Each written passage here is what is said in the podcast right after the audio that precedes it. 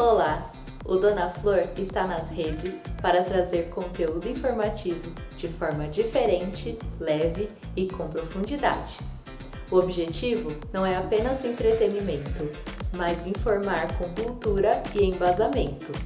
Pretendemos reformular o conceito de brasilidade e realçar a beleza do nosso país. Esse projeto é desenvolvido por Pia Gropa, Cassiano Ecundaiô, Fernanda Vilhalva, Rafael Ferro. E juntos somos o Dona Flor.